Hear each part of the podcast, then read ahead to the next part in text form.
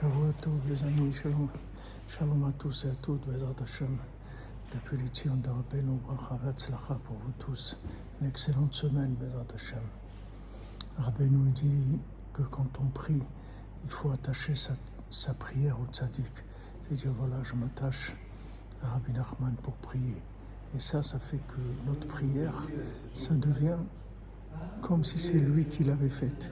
C'est-à-dire que sa prière, ça devient, notre prière, ça devient sa prière. Et c'est sûr qu'elle est acceptée. Maintenant, si on ne voit pas des résultats, c'est parce qu'on utilise notre prière pour des choses qui sont plus importantes que ce qu'on a demandé. Mais toutes les prières qu'on prie avec l'attachement tzaddik, elles sont exaucées. Mais Hashem.